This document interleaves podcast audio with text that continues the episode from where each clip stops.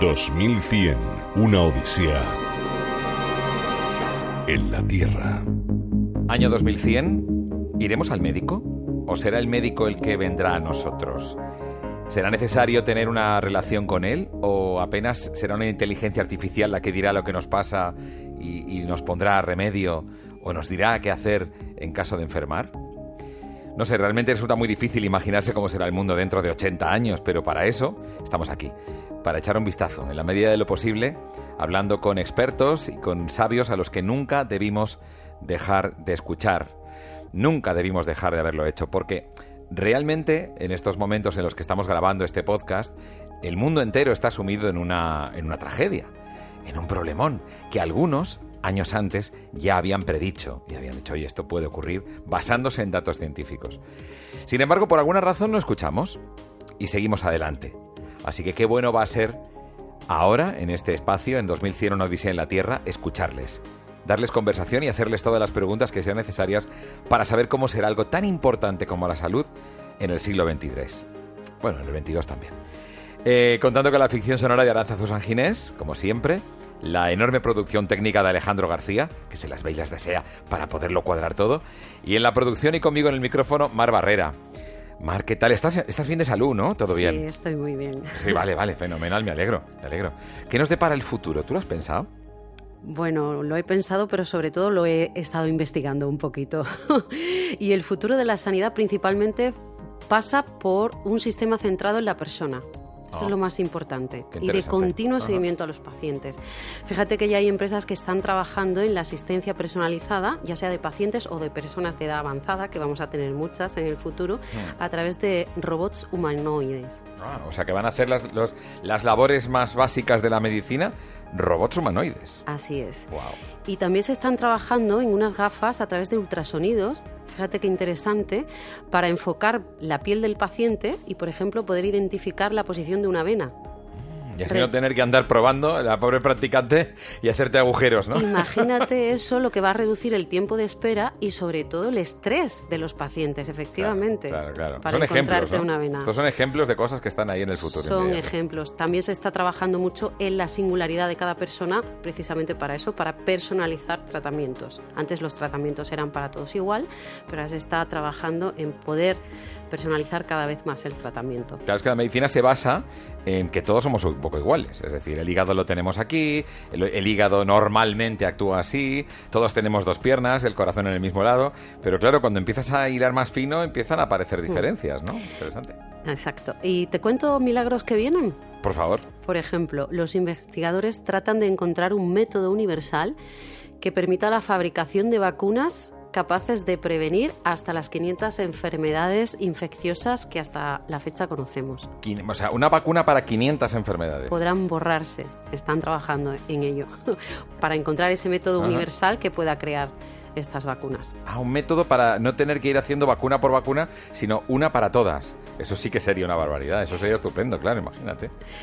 ¿Sabes que los bichos que nos invaden tienen la clave de muchas cosas? Los bichos que nos invaden. Cada persona tenemos dos mapas genéticos. Ajá. El nuestro propio, Sí. que es el ADN, y los bichitos, ¿Bichitos? las bacterias que... Ah, las bacterias que nos habitan. El microbioma, Ah, se llama así. sí. Al conjunto de, de bichitos, de, de pequeñas bacterias que tenemos en el cuerpo. Claro, dicen que si nos las quitan a todos, nos quedamos en la mitad. Vamos, que se deshace el cuerpo, ¿ves? sí, Directamente. sí, pesan un kilo y algo, creo. ¡Qué barbaridad! Un kilo y pico de bichitos dentro de nuestro cuerpo. Eh, concretamente, espérate, kilo y medio de bichitos tenemos. Madre mía.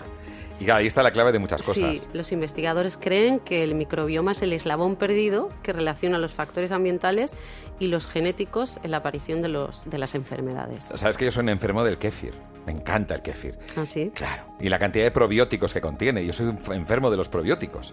Bueno, es un contrasentido decir un enfermo de los probióticos, pero me encantan porque precisamente son bacterias Exacto. que ayudan a las que ya tengo a hacer mejor su trabajo. Mm, interesante.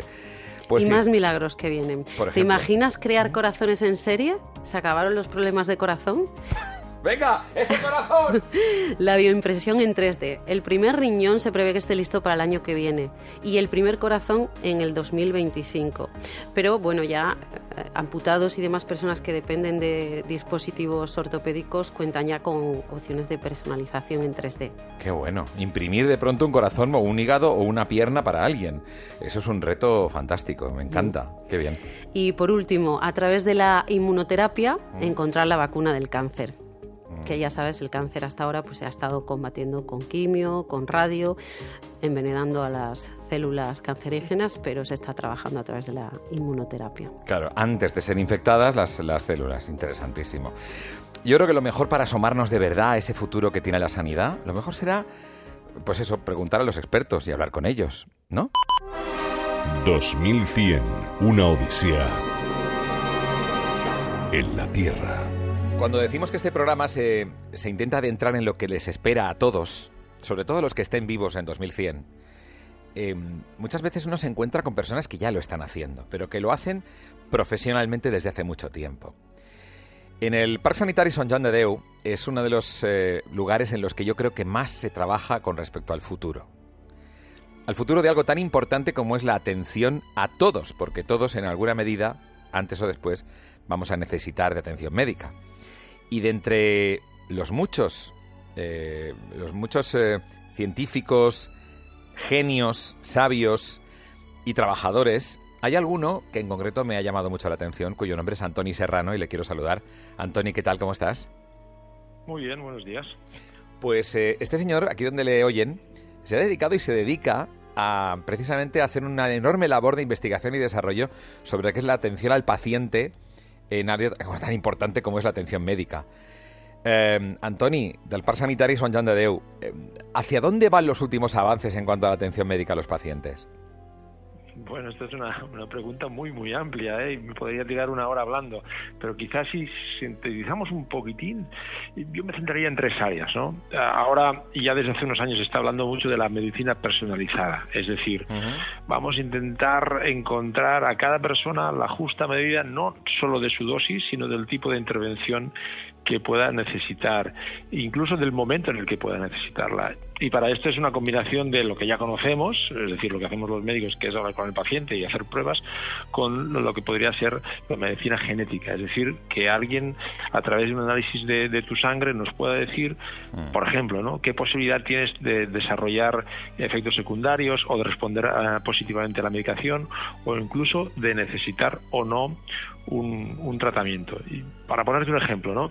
Ahora estamos colaborando con, con, un hospital, un gran hospital de Barcelona, el, el Vallebrón, y están diseñando una, un pequeño gadget que llevarán las ambulancias para ver si en el momento que tengas un, un, problema de infarto cerebral, un ictus, ¿vale? aquí en Cataluña hay el código ictus, es decir, que se mm. estima que en menos de cuatro horas tienes que recibir el tratamiento. Pues están diseñando un, un pequeño gadget que con un análisis te pueda decir si por tus genes, incluso por el tipo de proteínas que en ese momento se expresan en la sangre, eres tributario o no de un tipo de tratamiento. Porque este tratamiento que es ahora el que se utiliza, que es el TPA, que es un antiagregante, eh, en un 30% de las personas les genera más eh, problemas que beneficios. Hmm. Claro, hay que intentar evitar esto. Pues esto es la medicina personalizada. Ver si a ti en ese momento y justo en ese instante, por esa supuesta enfermedad que te están tratando, puede de alguna manera... Claro mejorar, mejorar el tratamiento y, adaptarlo, ¿no? Yo es que siempre he pensado eso, Antonio, digo, es que la, medicina se basa en un principio que es que todos somos iguales, de, base, de mm. partida. Mire, aquí está el fémur, aquí está el corazón, aquí está el estómago, ¿vale? y es verdad que eso es el común denominador de la mayor parte de los seres humanos. Pero luego, efectivamente, cuando entramos ya en detalle, ¿verdad, Antoni? Empieza a haber grandísimas diferencias. Lo estamos viendo en el COVID. Hay personas que reaccionan de una manera, otras de otra. Cambia mucho, ¿verdad? Mucho, muchísimo. Y además, ah, no solo eso, sino entre hombres y mujeres también hay grandes cambios. Nuestros hígados no funcionan igual. El de las mujeres de forma general, digamos que trabaja una un poquito más lento. Y por lo tanto, eh, en hombres normalmente necesitamos dosis ah, más altas. Pero también entre eh, razas o etnias diferentes de, humanos. Eh, los asiáticos tienen un hígado que hay algunas partículas que las procesan de una forma muchísimo más lenta. Por lo tanto, necesitan dosis muchísimo menores de algún tipo de fármacos. Y esto se sabe que por la mundialización, la globalización, cada vez vamos a estar más mezclados. Y por lo tanto, será necesario, ya no será, oh, si es caucásico le pongo 80 de lo que sea, sino que si es caucásico tiene este gen, pues igual le tengo que poner 40, porque con 80 lo intoxico, ¿no? Qué interesante. De hecho, esto tiene connotaciones hasta en la alimentación, claro, y en, todo, porque dices, no, la comida japonesa, pues igual está hecha para los japoneses. ¿Sabes? Que a lo mejor tenemos un poco ahí de demasiada globalización, ¿no, Anthony? Pues sí, sí. Pero bueno, hacia, hacia ahí va el mundo, ¿no? Y, de alguna manera este va a ser el reto al que nos vamos a enfrentar a, futuro. Qué, interesante. Utilización de la tecnología, entonces, personalización al máximo. Me quiero imaginar una escena, Anthony, que sería, de pronto una persona entra en una consulta del médico en el futuro. Eh, o, bueno, de entrada, aquí ya fallamos porque la teleasistencia cada vez está implantándose más y se ha notado en el COVID, ¿verdad? Sí, sí, muchísimo. De hecho, suerte. Eh, era un cambio que había que hacer. ¿eh? Yo creo que ya hay algunas empresas, sobre todo algunas mutuas, que quieren vender un poco esta imagen de que están más avanzados y que realmente lo, pueden hacer, pero a nivel de la sanidad pública era algo que se, se, palpaba que tenía que ocurrir. Eh, ya teníamos buena parte de los medios es verdad que yo creo que será el 99% de la población española que tiene ya un móvil inteligente en sus manos. Eh, y bueno, pues mira, no hay mal que por bien no venga. Con el COVID nos hemos obligado todos a ponernos al día. Y por ejemplo, ahora en el Parque Sanitario, en, la área de salud mental, que es una de las que, en las que yo trabajo, eh, entre el 10 y el, y el 30% de las visitas se hacen presenciales. El resto se hacen de forma telemática. ¿Y son igualmente eficaces, Antoni? No en todo, es evidente que no en todo. Hay algunas patologías que es obvio que hay que poderlas tratar persona a persona. ¿eh? Esto es así porque el contacto y, la exploración tiene que poderse hacer. Pero claro, eh, ahora ha sido por un condicionante puramente necesario, ¿no? No, podemos entrar en contacto. No Causa mayor. Claro, pero lo que sí hemos visto, y de hecho hicimos una, una encuesta reciente, entre nuestros pacientes el grado de aceptación y el grado de atención es muy bueno. La gente está contenta en que le puedas llamar por teléfono y resolver un problema. Es verdad que ahora lo hemos preguntado en un momento de confinamiento, estado de alarma y que por lo tanto donde uno nadie espera que te llame el médico o te convoque con una videoconferencia, pues ha sido muy bien recibido. Veremos en el futuro, ¿eh? pero yo creo que esto va, a ir por ahí seguro. Antonio, mi experiencia personal es que he empezado hace poco con la teleconsulta médica. ¿eh? Entonces, me ha gustado mucho lo primero el teletrabajo, porque en la segunda de las ocasiones me atendió, no estaba en un centro médico, el, facultativo estaba, no sé si en su casa, no me importa, no, probablemente. Entonces yo, claro, entonces ahí me gustó el, digo, esto es un ahorro de, estructuras a nivel de seguridad social, a nivel de, hospitales, alucinante, entiendo.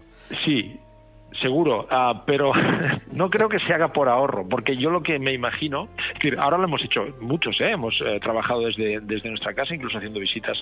Eh, no me imagino esto en el futuro, porque esto en el fondo, como tú hablabas de ahorro, pero sería transferir un coste de eh, pues la seguridad social a los profesionales en el sentido en el que cada uno tendrá que tener un despachito en casa mínimamente digno para poder hacer esto, además de tener las condiciones y las infraestructuras necesarias con un equipo potente, con Correcto, sí, sí, sí, eso no lo quita nadie, pero al menos con menos saturación, con menos saturación de clientes, esto sí.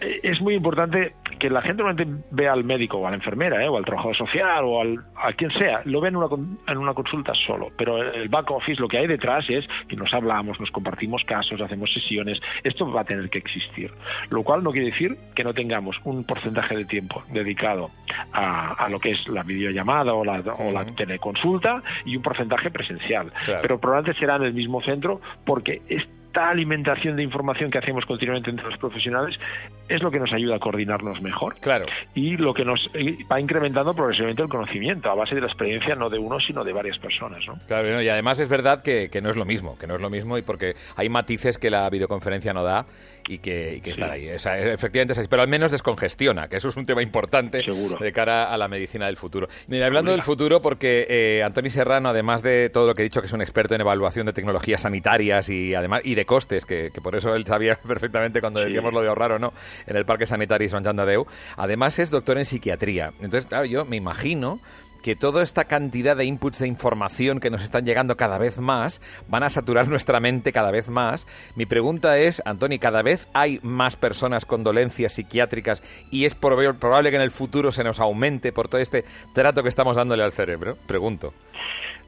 Mira, yo te diría, por el trato del cerebro no, por la deshumanización de, la sociedad sí. Es decir, em, cada vez hablamos menos con las personas y les mandamos más WhatsApps. Esto bueno no es. No es. es decir, el, el, el, ser humano es un ser social. De acuerdo que ahora hemos trasladado parte de, nuestra relación social a la tele, a la teleamistad, por así decirlo, ¿no? Mm. Pero en el fondo necesitamos dos cosas muy básicas: estar con gente y tocar naturaleza. Entonces, cuanto más lejos estemos de esto, eh, más estresados estamos. Y este estrés se traslada a nuestro día a día y entorpece nuestras relaciones humanas. Entonces es un círculo negativo en el que de alguna manera hay que hay que poder pararse de tanto en cuando y, entrar en, un, en, algo tan sencillo como eso, ¿no? Tener relaciones humanas de, digamos, significativas, ¿no? De gente que te... No, no hago likes en el Facebook, no, no. Amigos, gente con la que puedes mm. confiar mm. y de tanto en cuando tocar naturaleza. Qué bueno, me parece una conclusión interesantísima. Entonces, ¿la enfermedad psiquiátrica del futuro pasa por la soledad? Bueno, la soledad implica muchísimo, muchísimo, muchísimo estrés para nuestro, nuestro, decía, ¿eh? nuestro ser social y genera patología. Eh, esto, por ejemplo, ah, tenemos un, un enfermero del, del Parque Sanitario que empezó un taller con gente que bueno, de una cierta edad ya, que tenía problemas de ansiedad y depresión y se dio cuenta que el común denominador era la soledad. Y el tratamiento ha pasado por hacer grupos de gente con motivos diversos, pero juntar gente y recuperar este ser social. Y esto, ah, más que las pastillas, les ha y además no solo les ha mejorado el estado de, salud mental. La depresión y la ansiedad se han corregido, sino el insomnio, la hipertensión, el sobrepeso. Es decir, eh, esto está ahí y, la soledad tiene un impacto brutal, ¿Y es mayor cada vez? ¿Es algo que está cada vez más? ¿Se nota? Sí, sí. Las tecnologías no están ayudando a eso, ¿verdad?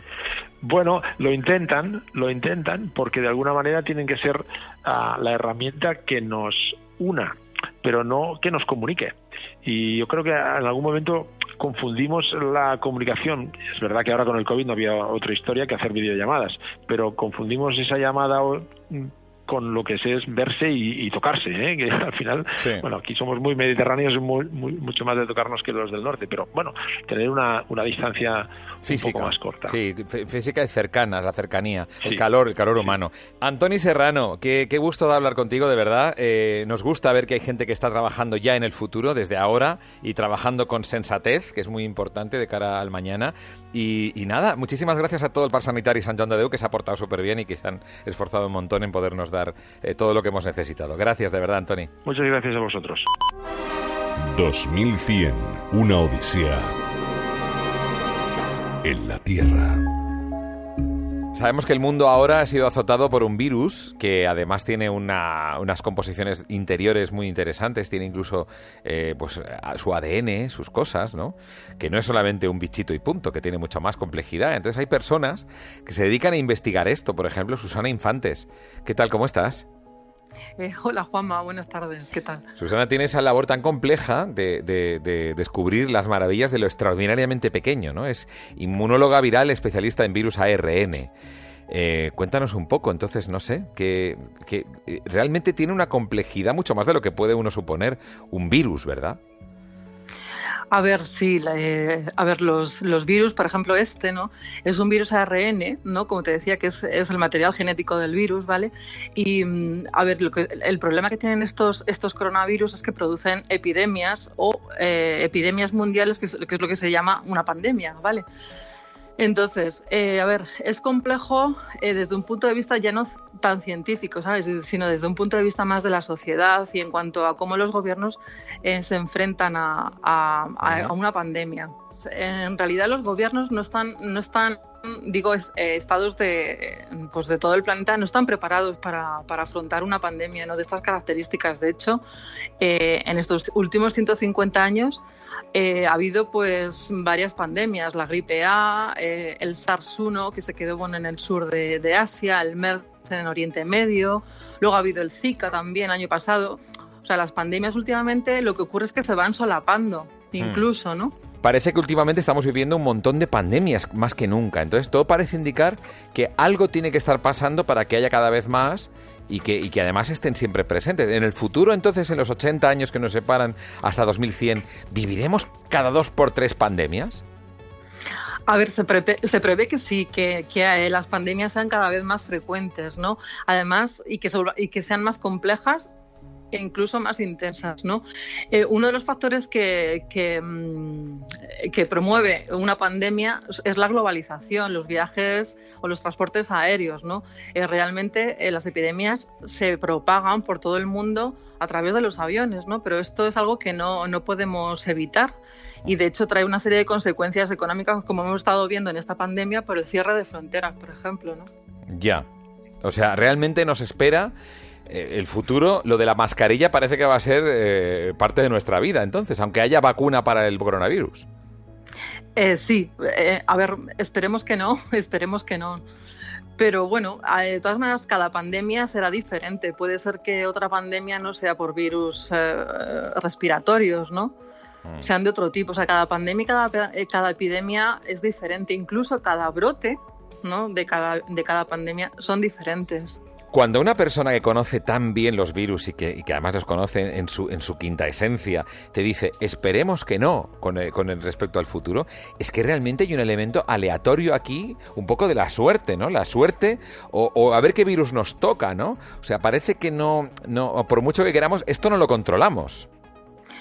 Sí, en eso tienes toda la razón. Eh, yo hay veces que pienso que es una lotería, ¿no? Porque eh, realmente ahora mismo este coronavirus nadie le controla. Eh, y bueno, aparte de suerte también hay un componente genético, ¿no? Dependiendo del perfil genético de cada persona, ¿no? Vale, estamos viendo que hay personas que desarrollan una neumonía una neumonía eh, leve, otras moderadas y otras personas pues incluso llegan a morirse, ¿no? Como estamos viendo, ¿no? Entonces hay un componente, un perfil genético ¿vale? Eh, que en, esta pandemia en concreto, pues que hace que unas personas pues enfermen más que otras y otras y unas pues sanen, no les pase nada como los asintomáticos, ¿no? Entonces, pues, pero en final, al fin y al cabo es una lotería porque no podemos estar en casa metidos y tenemos que volver a hacer una vida normal, ¿no? Claro, pero cada vez más entonces en el futuro va a ocurrir que de pronto va a haber una pandemia de tipo lo que sea, el virus tal, y de pronto como no habrá vacuna porque no podremos, ¿verdad?, anticiparnos a lo que va a llegar, volveremos a vivir este proceso más veces. A ver, se trata de, no llegar otra vez a esta situación, a este colapso sanitario. ¿no? Entonces, yo creo que sería conveniente que existieran una serie de grupos de trabajo, por ejemplo, de científicos, donde, donde haya inmunólogos, virólogos, epidemiólogos, ¿no? microbiólogos ¿no? en general, ¿no? que trabajen y estudien en concreto una serie de patógenos que son altamente eh, pandémicos, ¿vale? Se, se, cree que hay una serie de unos 150 patógenos, ¿no? virus entre ellos, que tienen una capacidad, una alta capacidad de producir una pandemia, ¿no?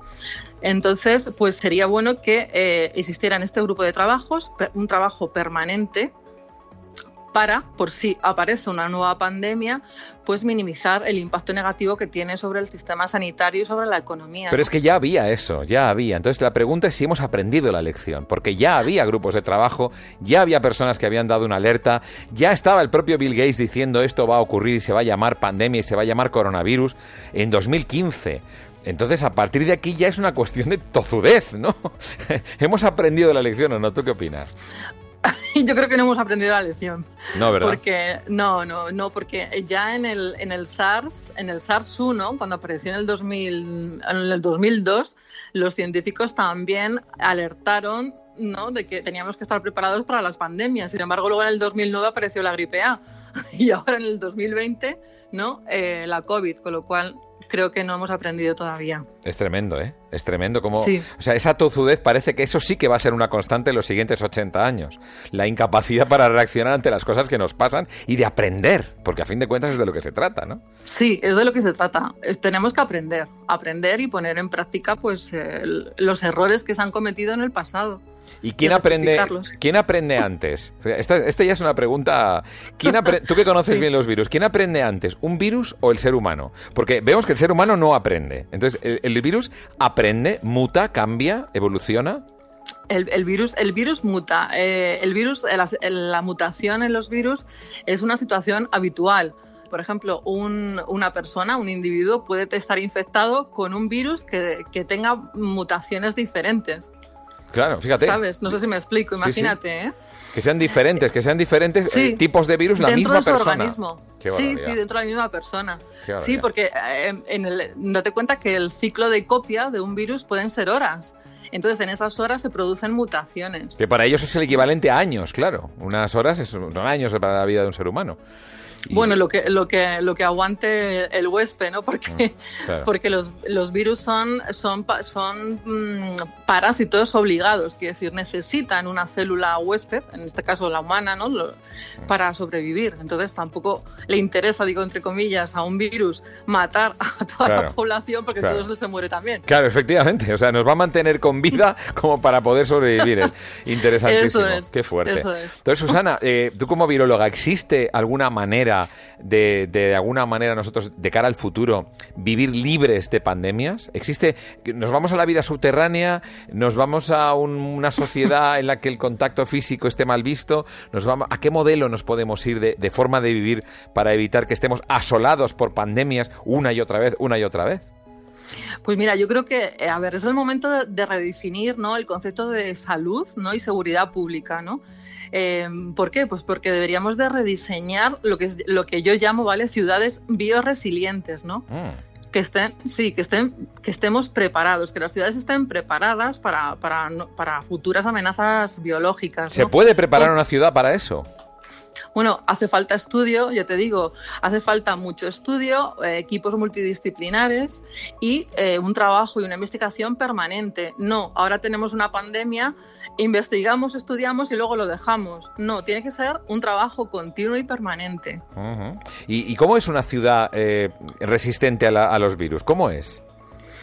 Una ciudad bioresiliente, eh, bueno, es algo que yo he pensado, ¿no? O sea, no es algo que exista. Bueno, pero mismo, para eso te preguntamos a ti. Nos gusta saber tu opinión. Cuéntanos. Sí. ¿Tú cómo, cómo la imaginas? ¿Cómo es? Sí, pues una ciudad bioresiliente, yo me imagino que sería, pues, eh, desde luego, poner una serie de protocolos en el caso de, por ejemplo, detectar un caso de una enfermedad Ajá. emergente de una, o de una, una infección que acaba de aparecer. Entonces, habría que poner una serie de protocolos para detectar eh, rápidamente eh, el primer caso, los siguientes casos, porque en una pandemia la detección de los primeros casos es crucial para, para, para parar la, Claro. la, la infección, ¿no? O sea que las ciudades del futuro, con toda seguridad, van a tener ya mamparas, sistemas de protección. Eh, eh, esto ha enseñado, o si no, no sabemos si ha enseñado, pero desde luego ha hecho pensar que esto es necesario. Sí, o sea, ha hecho pensar y yo creo que la sociedad nos estamos adaptando ¿no? a esta nueva Claro. normalidad. Claro. Sí, En, sí, en su conjunto, porque no hablamos de un país. Esto es a nivel No, no. mundial, claro, claro. Es a nivel mundial. Claro. es- entonces, por eso yo les llamo ciudades bioresilientes, ¿no? Ujú, Qué bien. Pues me parece una excelente manera de asomarnos a un futuro. Saber que, que primero vamos a, a vivir eh, probablemente confinamientos en el futuro. Esto hay que tenerlo claro, porque según lo que estás contando, efectivamente, no habiendo eh, vacunas para lo que vaya viniendo, pues habrá que irse Sí. metiendo en casa.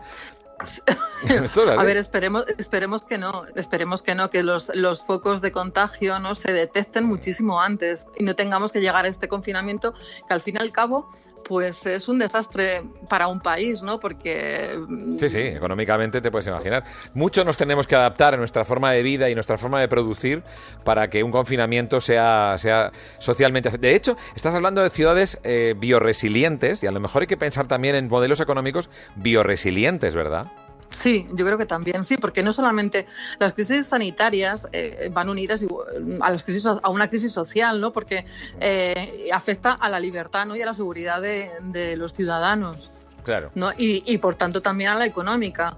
Ahora lo estamos viendo. Si esta pandemia eh, ha hecho que muchas empresas pues hayan tenido que suspender sus actividades, haya eh, más personas que se hayan tenido que ir pues al paro, ¿no? Dejen de Mm. trabajar. Mm. Entonces, pues económicamente, pues claro que sí. Claro, y así generar nuevos modelos de producción que puedan ser compatibles con un confinamiento. Esto, esto es, eh, bueno, hay que ponerse a trabajar ya en ello, porque es el futuro que tenemos ahí delante. Lo está diciendo una, una viróloga y que conoce bien de tú a tú a los virus, porque se dedica a eso. Susana, muchísimas gracias por tu punto de vista. Gracias a ti, Juanma. Gracias a ti por invitarme al programa. 2100, una odisea en la Tierra. Yo desde luego sí que tengo una auténtica preocupación por la salud cuando se trata, todos la tenemos cuando se trata de nuestros pequeños. Entonces, claro, yo lo que quiero sobre todo es que la salud evolucione mucho para que en estos próximos 80 años alguien llamado Alex Ortega, que es mi peque, que tiene ahora nueve añitos, pueda Hola. disfrutar de buena salud. Hola, Alex Ortega. Em, Hola. ¿Cómo imaginas que serán los médicos en el futuro? Pues bueno, a ver, los médicos en el futuro, yo me imagino que tendrán un- una ayuda personal. Como por ejemplo, para que no tengan que ir diciendo, a ver, un médico que lleve a este paciente. ¿Sabes? O por ejemplo, o alguna emergencia, Sí, ¿no? ajá, Que tienen que ir muy rápido. sí. Yo creo que habría pues como una especie de ascensor que, que mete a la camilla en el ascensor y va directamente a la sala. Teletransportadores. Sí, directamente al hospital, vamos, de cabeza, o sea, como algo rápido. Ya, más Sí. rápido. ya lo hay, que es el, el helicóptero, ¿no? En teoría un helicóptero que va, recoge y lo lleva al hospital. No, me refiero de una parte de, de una sala del hospital a otra. Ah, dentro Eso del en un hospital. helicóptero no se puede hacer. Ah, que dentro de un hospital haya un sistema que la camilla que se permita que vaya mucho más rápido de un lado a otro. Como una Sí, cápsula. pero Una cápsula, sin, sin claro. que sin que el paciente se maree y Claro, claro. Pero que sea se así inmediato, ¿no? Mm, muy interesante, oye. También, por ejemplo, el médico le dice, le dice a una máquina, le dice, eh, con tal medicación. Y entonces de repente te lo da. Directamente, automáticamente la máquina. Como hacen en las farmacias a veces, que sale un brazo mecánico y te saca la, la medicina. Y automáticamente Sí. te da. Porque tú ya no, para ti no es novedad que el médico te atienda a través de videoconferencia, porque ya lo ha hecho, ¿no? De hecho, ya. ya Sí, te- bueno, no le veíamos al médico la primera vez, pero la segunda vez que le llamamos sí. Claro, porque en teoría es videoconferencia con el médico y en teoría funciona, pero a la hora de la verdad y en la práctica a veces el sistema falla, Alex, eso es verdad. Pero el sistema bueno, ya está. a ver, Ujú. em, salía eh, eh, llamando y, y estábamos tú y yo hablando ya y seguía poniendo llamando. Llamando, llamando, y no aparecía la doctora. al personal. Y de hecho, eh, luego sí la conseguimos ver, ¿verdad? La doctora una vez, de las dos que hablamos con la doctora. Pero tú ya has Sí. sido atendido a distancia por un doctor a través de videoconferencia. ¿Y qué te gusta Sí. más, ir al médico o que te atienda por videoconferencia? ¿Qué te parece mejor? por videoconferencia. Sí, ¿te gusta más? Bueno, mm, Es más para cómodo, ¿no? más algo cómodo. que se pueda interactuar, pues prefiero ir al hospital. Ya, Pero con algo que no, ¿sabes? claro. Para lo que estábamos hablando, que era un tema puntual y que no requería que te hicieran ninguna analítica ni nada, pues lo hicieron por videoconferencia y ya está. Muy bien. Así que para ti es normal. ¿Y te imaginas que en lugar de haber un doctor ahí, hay una inteligencia artificial que te habla y te contesta a ti? ¿Eso cómo, cómo, te, cómo te suena eso?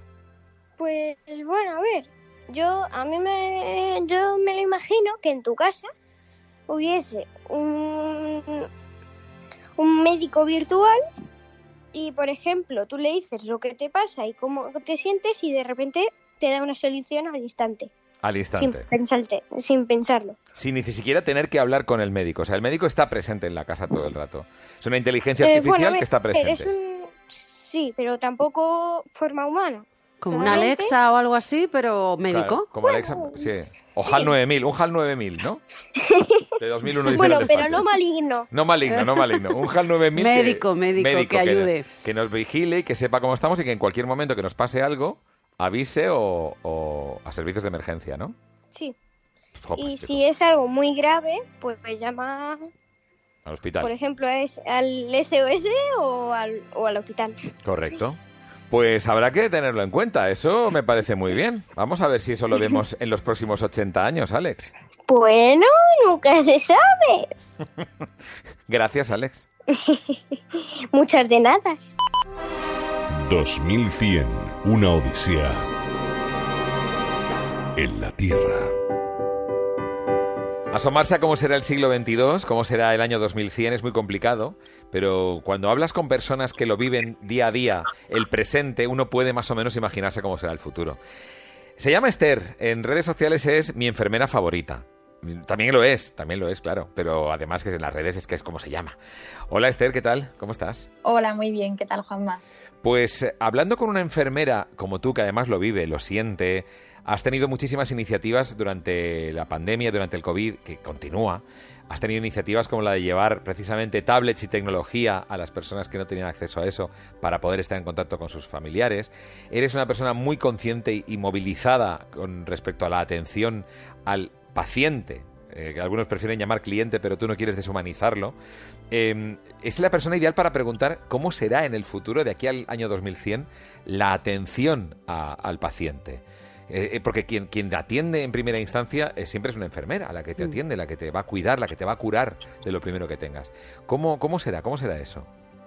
Pues sí, mira, Juanma, como tú dices muy bien, solemos ser un poco el primer contacto, solemos ser el que está a pie de cama durante el ingreso y también solemos ser los que, pues la última persona que ve un poco, ¿no? Cuando justo quitamos la vía al, al paciente antes de irse a casa. Entonces, eh, yo para mí, como sabes que soy muy vocacional, es, una de las cosas más bonitas que tenemos. Y yo creo que debido a esta, esta pandemia que también nos ha tocado vivir, eh, la gente un poco sí que está empezando a reconocer nuestra labor. Eh, yo tengo bastante, bastante buena, buenas, no sé cómo decir. Vibraciones, vamos, sí, sí, tengo buenas vibraciones de cómo creo que, que va a evolucionar la enfermería eh, yo soy una persona muy reivindicativa. Yo, desde que acabé la carrera, que tampoco llevo tantos años ejerciendo, llevo cinco años ejerciendo de enfermera, eh, pues mm, sí que he visto muchísimos cambios. Eh, no sé si lo sabíais, pero este año, el 2020, ha sido proclamado por la OMS el año de la enfermería. Con razón. Y parece... Con razón. perdón? Por méritos propios. No nos lo esperábamos, ¿eh? O sea, esto fue proclamado antes de la pandemia. Ah. Pero, pero sí, parece que está siendo de verdad nuestro año. Y, bueno, pues es un poco una, es una mala pata que nos haya tocado vivirlo por esto, pero sí que veo que la gente, eh, pues a mí me llama muchísimo la atención. Yo cuando he viajado y he ido a otros países, la enfermería está muy bien valorada. Es más, las enfermeras españolas estamos muy, muy bien valoradas fuera de España y es bastante sorprendente que, dentro de España, eh, vamos, no, estamos para nada reconocidas, ya no te digo económicamente, sino también a nivel un poco social. ¿Y eso crees que va a cambiar de aquí a 2100? Sí, bueno, claro, de lejos, de lejos. y de aquí a 2030 yo creo que va a cambiar eh, lo que es la, la, concepción de la enfermería, porque ya, bueno, pues se entiende que es una carrera universitaria, que hacemos posgrado, que hacemos máster, que hacemos doctorado y, al final yo creo que sí. Y luego, eh, respecto a la pregunta que me decías de, cómo creo que va a ser la, yo, la, la, enfermería, yo creo que la tecnología va a jugar un papel absolutamente importantísimo eh, date cuenta que ahora mismo se puede, a día de hoy, no sé si lo sabéis, se puede operar incluso a, eh, remoto. Sí, sí, con el 5G, ¿no? Gracias al 5G, dicen. No, no, incluso ah. antes de eso ah. eh, hay una, por ejemplo, ya como curiosidad, hay un, hay un robot que se llama Da Vinci, que hay unos ah, sí, en España. Cierto. Y, y, se opera a control remoto. O sea, ni siquiera el cirujano tiene que estar en la misma sala que el paciente. O sea, imagínate si esto ya lo podemos hacer ahora, que no podremos hacer en el año 2100. En concreto, con el tema Da Vinci es interesante que lo que están tratando de eliminar ya no es la operatividad, de nunca mejor dicho, de poder operar a distancia, sino el delay, ¿no? El retraso, porque efectivamente el único problema que eh, todavía está sin resolver es los retrasos que hacen que, por ejemplo, tú y yo casi nos interrumpimos a veces. Y eso ocurre en, la televisión cuando dan paso a alguien que hay que esperar un rato hasta que dice adiós, dice mm, buenas tardes. Y, y estas cosas que ocurren. Entonces, con 5G van a intentar eliminar al máximo lo que es el delay y el retraso, porque en una operación quirúrgica imagínate un retraso de medio segundo, te llevas por delante una víscera. Entonces, en ese sentido, eh, está creado lo que, es, lo que es la estructura, la idea, pero la forma de aterrizarla va a mejorar bastante. Pero volviendo a la tecnología, Esther, realmente puede llegar el momento, porque hay muchos trabajos que, que, los va a suplir una máquina. ¿En algún momento tú crees que la enfermería lo va a poder suplir la inteligencia artificial o los robots? ¿Tú lo ves? Creo que no. Creo que no, porque igual que decimos que hay ordenadores que son tremendamente más potentes que la mente humana a nivel de almacenamiento y demás, pero luego no tienen la intuición y, un poco el, mecanismo de la, de la, mente humana. Eh, yo creo que esto ya lo hemos hablado ya alguna vez, eh, el tema de los olores, el tema de... Eh, el color del paciente, el tema del lenguaje no verbal del paciente. Yo creo que hay muchas cosas eh, que, no van a poder ser suplidas eh, ni con las mejores de las tecnologías. Sí que pienso que vamos a tener un, gran aparataje que nos va a permitir eh, bueno, pues eh, diagnosticar con muchísima más eficacia, atender con más eficiencia, pero al final yo creo que el factor humano aquí es sumamente importante, porque al final el sufrimiento humano o el dolor o, todas estas cosas creo que, que, al final, pues además a mí no me gustaría ¿eh? que se deshumanizara de esta forma. Y ahora cuando voy a la gasolinera que ya no hay ni, ni, señores o, señoras que trabajan ahí, que es todo maquinaria. Autoservicio, sí, sí, sí, me daría un poco de pena, la verdad, que, que eso llegase a la enfermería porque a la sanidad al final, porque no sé, creo que hay un componente humano muy importante en la atención a los pacientes y, a mí no me gustaría que, ese componente se eliminase. En algo tan humano como el dolor, queremos a alguien humano delante. Esto es muy importante. Eso es muy importante. Sí, yo quería decir que el factor afectivo es fundamental cuando estás enfermo que haya una persona que te coja de la mano, que te coja de la mano, mm, si os habéis operado o habéis estado hospitalizados, el tener una persona cerca siempre es fundamental, ¿no? Es decir, que Esther apuesta porque la, tecnología va a contribuir a la enfermería, pero que no la va a sustituir en ningún caso. Cuando en realidad estamos viendo, yo por ejemplo el otro día, eh, bueno, pues sin ir más lejos, tuve una consulta para mi hijo y conecté con el médico por videoconferencia y estuve hablando con el médico por videoconferencia, le dio una posología, una serie de cosas que tenía que hacer y le ha funcionado y mi hijo está mejor de una pequeña dolencia. No, eso, eso por supuesto, sí, y además me consta porque eh, he hablado yo con varias empresas eh, investigando un poco en qué consistía y, de qué, y de qué va esto y es justo lo que dices, o sea, teleconsultas vía online, incluso pueden ser o vía chat o vía, o vía teleconferencia por, por vídeo por supuesto es lo que te digo, que a mí me parece, y más ahora en tema del confinamiento, yo, he atendido a pacientes eh, solo por vía telefónica. Era muy complicado saber si estaban con un distrés respiratorio o era una crisis de ansiedad. Entonces es verdad que a lo mejor, pues gracias a la videoconferencia, eh, hubiéramos podido eh, atender mejor a esas personas. Yo es lo que te digo, me parece que va a ser una herramienta súper importante y que nos va a facilitar muchísimo la vida. Y, y a mí, me, vamos, estoy a favor de todas estas tecnologías y todos estos recursos que, se están sacando, pero sí que creo que también es importante que no perdamos la cabeza en el sentido de delegar absolutamente todo a las máquinas, porque bueno, ya se ha demostrado que no hay absolutamente ninguna máquina que, iguale a la mente humana. Desde luego, desde luego. Em, Esther, ¿cómo te imaginas una escena? Llega una enferma a un hospital en 2100 de entrada en la ambulancia, eh, no sé, ¿voladora? No. ¿Se teletransportará? Y luego una vez dentro de pronto llega al hospital. ¿Cómo imaginas esa atención dentro de 80 años? ¿Se hará el diagnóstico antes? Exacto. ¿De llegar? Eso seguro. Eh, antes de llegar, exacto. Pues mira, eh, sí, se podría, de hecho, esto que comentabas de las 5G, yo que trabajo también en extrahospitalaria, en el tema de las ambulancias, una de las cosas del, 5G que se quiere es que mm, sea la comunicación de la ambulancia con el hospital que va a recibir al paciente sea eh, absolutamente inmediata, es decir, eh, en, el, en, el, mismo momento. Entonces, por supuesto, el diagnóstico va a ser antes. Eh, nosotros ya ahora mismo, pues un poco con la vía rudimentaria es de nos llaman, oye, va a llegar un precipitado de un octavo que tiene pues nos dan un poco las, las, hmm. pautas de cómo va a llegar este paciente y nosotros ya estamos preparados en el box. Esto es un poco hospital central de paciente, 58 hmm. años, no sé qué, es verdad que ya estamos preparados eh, yo creo que, obviamente se van a mejorar muchísimo, muchísimo las, las herramientas que, nos van a permitir eh, y, al final salvar más vidas, que yo creo que es que es lo importante. Eh, atender, hay, hay, muchas enfermedades o muchos accidentes como el ictus que son tiempo de, o sea, que son temporal dependientes, es decir, en función, no sé si lo he dicho bien que me he liado, pero dependen del tiempo. Entonces, es decir, la, el, el tiempo en el que tú atiendas a esa persona va a depender su, su, vida y su recuperación probablemente. Entonces sí, absolutamente eh, eh, va a cambiar y, a mejor. ¿Cómo me lo imagino? Me lo imagino como una nave espacial. Eh, de hecho, hay, hay, ya hospitales que son una pasada, que tú entras y, dices, pero ¿y esto que parece Star Wars? Pero, pero sí, sí, o sea, yo, yo creo que, que al final pues va a ser... Mira, hablaba yo ayer en las redes sociales de, de la gripe española, eh, mm, la, diferencia, podría, podría compararse el COVID con, la gripe española que fue en 1918 y, la mortalidad no está teniendo nada que ver gracias a los avances. Entonces, claro, el día de mañana eh, yo creo que incluso pandemias eh, y otro tipo de enfermedades las vamos a poder solventar muchísimo mejor gracias a la tecnología. Claro. Claro, claro. Es un, es un futuro que, que, va a tener muchísimas incógnitas, pero al menos nos hemos arrojado un poquito de luz gracias a, Esther.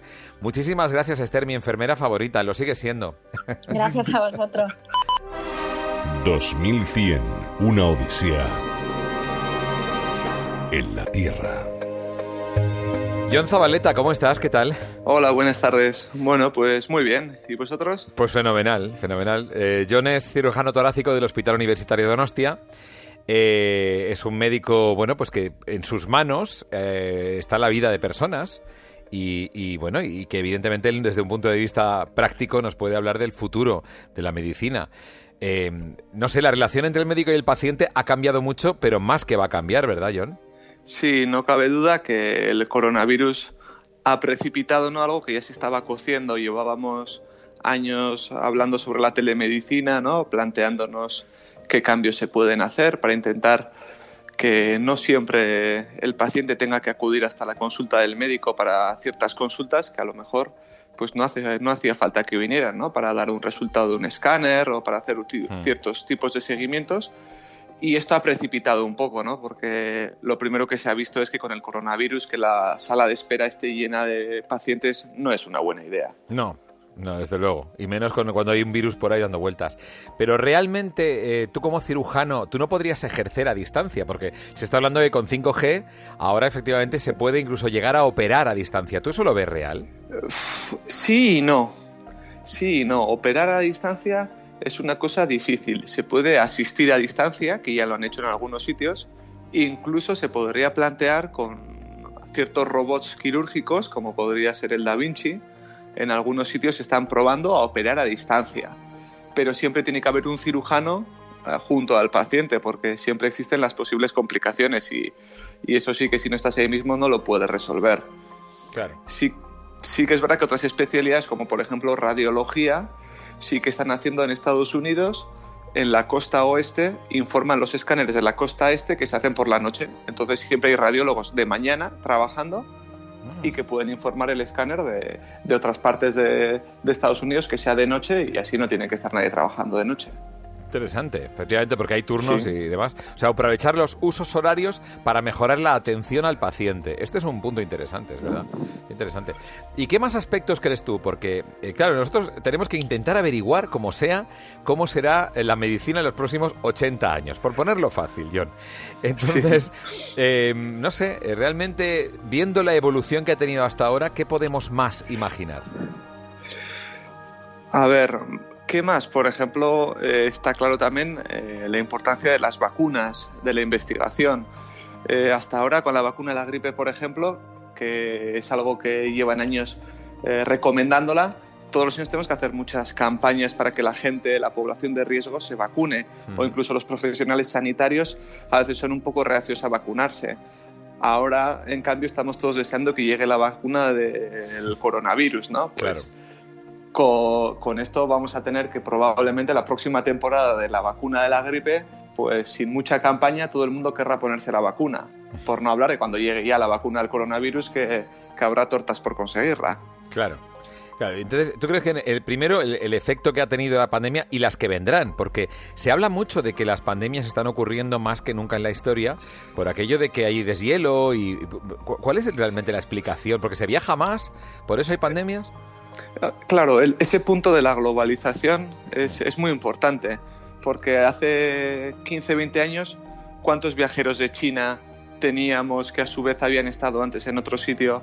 Y en cambio hoy en día lo estamos viendo con, los rastreadores, ¿no? Cuando hay un positivo de coronavirus, empiezas a tirar del hilo a ver dónde ha estado, con quién ha estado, y ahora mismo que estamos en, en, época todavía de nueva normalidad en la que no nos movemos mucho, de un único caso tirando del hilo hay un montón de contactos. Antes del confinamiento eh, era muy habitual que la gente viajara, volara, hiciera varias escalas. Entonces la, la contagiosidad de algo que es hmm. fácilmente contagiable se aumenta exponencialmente. Claro. Es, es, muy difícil decir, bueno, pues a todos los que hayan pisado China les dejamos en cuarentena 15 días. Pues a los que hace un mes, si coges en barajas todos los que han entrado en, que hayan pisado suelo chino, pues son cientos de miles. Estamos hablando con John Zabaleta, que es cirujano torácico, eh, y, claro, evidentemente nos, queremos imaginar o asomar a una operación eh, quirúrgica eh, dentro de, pues eso, 80 años, ¿no? Porque las personas, evidentemente, lo que está claro es que seguirán enfermando y seguirán teniendo que necesitar que alguien les abra y que se intervenga. Eso, eso no parece que vaya a desaparecer, ¿verdad, John? No, eso creemos que, va a perdurar. No creo que yo acabe en el paro todavía y, y en el futuro habrá muchas patologías que necesiten de cirugía. Sí que en los últimos años hemos avanzado, tal vez en los últimos cinco años, tanto como los 20 anteriores. Eh, si nos remontamos a desde que se desarrolló la anestesia, porque antes lo más importante era ser rápido, no había anestesia y antes de que los pacientes perdieran el conocimiento había que quitar lo más rápido posible de la mejor forma. Hoy en día eh, lo que buscamos es la menor agresión quirúrgica posible. Para que os hagáis una idea, por ejemplo, ayer operamos a una mujer de un cáncer de pulmón mediante videocirugía, es con una incisión de menos de 3 centímetros, y mañana se va a ir a su casa. Esto hace unos años era impensable. En el futuro que vendrá, pues probablemente incisiones cada vez más pequeñas, eh, agresiones mucho menores y probablemente muchas más altas el mismo día de la cirugía porque podremos monitorizar a distancia pues desde la frecuencia cardíaca, la tensión arterial y todo tipo de complicaciones se podrán detectar a, a distancia también. O sea que llegará el momento de la cirugía express de que dices, mira, tengo que ir un momento al cirujano a quitarme un tumor y venga, vengo luego esta tarde. ¿Eso puede llegar a ocurrir en el futuro? Bueno, igual es un poquito lo hemos llevado al extremo, pero ahí hoy en día se está primando mucho la cirugía mayor ambulatoria, en la que hacemos cirugías a la mañana y a la tarde el paciente se va a su casa. Con los tumores somos más conservadores aún, pero ya hay sitios en los que están empezando a plantear, nosotros como digo, en algunos casos que van muy muy bien y un cáncer de pulmón que es una cirugía compleja, se van a las 48 horas a casa y ya hay quien está empezando a mandarlos a las 24 horas. Hmm. Es decir, que cirugía con menos complejidad eh, se puede hacer. ¿Y cuáles son los avances que, estáis deseando los cirujanos que lleguen? Porque imagino que lo que estás comentando de, la menor invasión posible, de la menor lesión posible al, enfermo, ahora imagino que, es hacia donde se apunta, ¿no? Es, bisturís microscópicos, ¿hacia dónde está apuntando la ciencia? Por un lado, hay mucha mejoría desde el punto de vista de los robots. El robot quirúrgico son unos brazos en los que desde una consola el cirujano puede manejar. Esto te da mucha precisión pero sobre todo lo que te da es mucha mejor visión. Entonces, desde el punto de vista de elementos de cámaras de visión cada vez más pequeña, con mejores ángulos, con visiones 3D, nos ofrece mucha mejoría. Desde el punto de vista del quirófano en sí, la mayor batalla que tenemos todos es que nos gustaría que todo fuera sin cables. Mm. Porque ahora hoy en día tenemos una maraña de cables para el respirador, el bisturí, la cámara, la fuente de luz. Eh, bueno, nosotros, por ejemplo, trabajamos con la Universidad de Navarra, con el grado de Ingeniería Biomédica, y los alumnos de Ingeniería Biomédica vienen al hospital a hacer prácticas al quirófano y nosotros siempre les decimos, cuando tú veas que un cirujano protesta o un anestesista o una enfermera protesta, piensa cómo se lo puede solucionar. ¿no? Y yo creo que por esa rama van a venir muchas mejoras cuando nos mezclemos más todavía los ingenieros con los sanitarios y veamos, joder, pues eh, hay una cámara mejor, eh, más pequeña. Claro, antes las primeras cámaras necesitaban un diámetro muy grande para dar suficiente calidad de imagen y ahora ya tenemos cámaras de 5 milímetros. Claro. Imagino que, trabajar en modelos 3D con una persona que tienes en tu, en, tu cama ahí, que tienes que operar, imagino que eso implicará una extraordinaria preparación por vuestra parte. Claro, el cirujano ahora tiene que aprender, de alguna manera, eh, lo que ya sabe, pero aplicándolo de esta manera tan tecnológica, ¿no? Sí, por ejemplo, a mi jefe siempre le, da un poco de rabia, así entre comillas, porque eh, me dice que Lara con 58 años tiene que volver a aprender mucho, cuando se supone que está en, su plenitud, en su apogeo, cuando está más cómodo con las técnicas que había aprendido de sus jefes previos y ahora llegamos con la nueva videocirugía, con los modelos 3D, incluso se están utilizando cada vez más eh, réplicas exactas de pacientes con impresoras 3D. Tú puedes coger desde el escáner el tumor con el pulmón, puedes imprimirlo y puedes ensayar la cirugía en ese modelo. Por favor, esto es extraordinario, esto es escalofriante. O sea, podéis ensayar con un modelo 3D basado en, una, en un análisis de la persona, con lo cual ensayas antes de, operar. Eso es, es la cirugía antes de la cirugía. Qué bueno. Esto es, Entonces, esto es brutal. pues, Es brutal. Eh, John, eh, creo que en tu casa creo que te reclaman. No vamos a entretenerte mucho más. Te agradecemos el comentario. Te- los cirujanos del mañana, los cirujanos de 2100 todavía no han nacido, probablemente estarán a punto de nacer. Eh, tal vez en el baby boom del coronavirus. Sí, ¿no? Sí, puede ser. Yo por lo que estoy escuchando, tu baby boom es anterior, por lo que estoy escuchando un de fondo. John, muchísimas gracias de todo corazón por compartir esto, tu conocimiento y tu experiencia con nosotros. Nada, a vosotros. Un fuerte abrazo. 2100, una odisea en la Tierra. Teníamos una tentación cuando empezamos a producir este programa y era empezar precisamente por la salud. Porque dicen, la salud es lo que importa, la salud es lo primero. Y iba- e íbamos a empezar por ahí, pero hemos decidido hacerlo más tarde porque realmente el, el- futuro no solamente va a tener que ver con la salud, sino con todo, con todos los aspectos de la vida. Y este es uno más, pero efectivamente es vital. Así que nos hemos empapado bien de cómo puede ser la sanidad y la salud en el futuro, ¿verdad, Mar Barrera? Has tomado notas tú. Yo, como siempre, sí. Y voy a resumir. Por ejemplo, Antoni Serrano nos ha dicho que la enfermedad del futuro será la soledad. Mm. Fíjate que al comienzo hemos hablado de empresas que ya están trabajando en robots humanoides que estarán atendiendo a los pacientes y a las personas de, de avanzada edad, pero Antoni nos ha dicho que esta será la, la enfermedad. El ser humano está hecho para que viva en contacto con la naturaleza y con otros seres humanos. Claro. O sea que últimamente estamos separándonos de eso, parece. De la, Cada de- vez más. Claro. el contacto con la naturaleza es necesario y con otros seres humanos y ahora más que estamos aislándonos y teniendo que mantener distancia de seguridad. Qué fuerte. Susana Infantes nos ha dicho que construiremos ciudades bioresilientes, Mm, igual que en los países donde hay tsunamis eh, o terremotos, pues se construyen las casas y, la- y- y- y las ciudades pues con materiales específicos, pues eh, las ciudades del futuro van a estar creadas y van a pensarse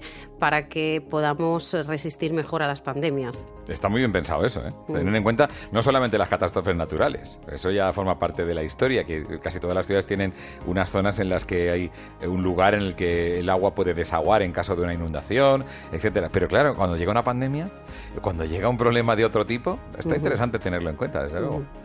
Esther, nuestra enfermera favorita, nos ha dicho que nada suplirá a una enfermera, Estamos de acuerdo. a lo que es la humanidad de una persona. Claro, lo decía Antoni precisamente al principio, que, que- que el hombre está hecho para estar en contacto, o el ser humano está hecho para estar en contacto con otros seres humanos. Por lo tanto, jamás una robot podrá, o un robot podrá suplir a un enfermero o una enfermera.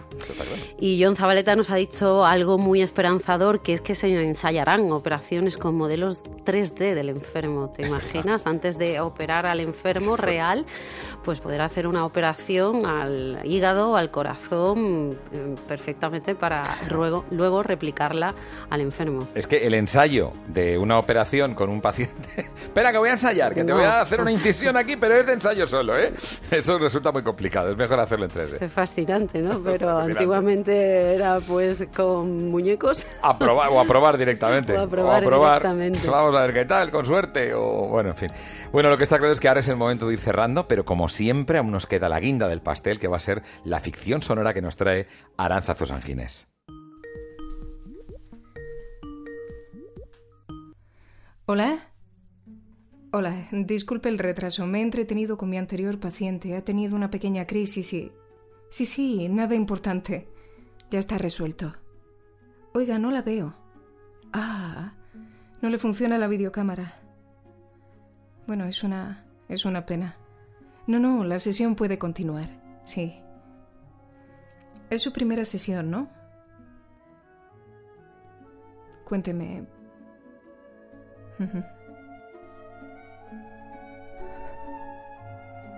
Entiendo. Una se pregunta si lo ideal hubiera sido no haber querido nunca ni a nuestro hijo ni a nadie. Sí, sí, por supuesto. Si hiciéramos esto perderíamos mucho más de lo que ganamos. Veo que va por el buen camino. No le cobraré la sesión. ¿Qué? No, no han llamado. Ha debido ser en su casa.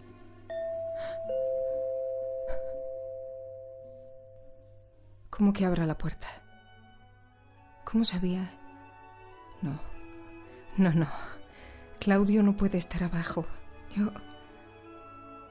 No puedo verlo. Ni a él ni a nadie, ¿entiende? ¿Quién es usted?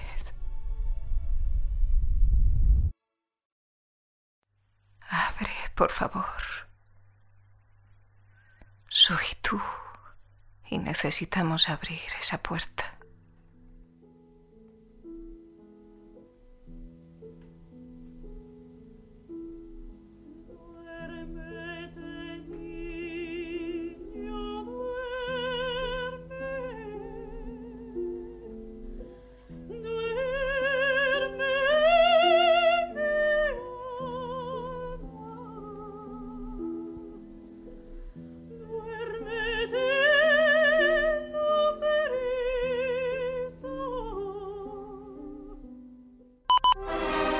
Dos mil cien, una odisea en la Tierra.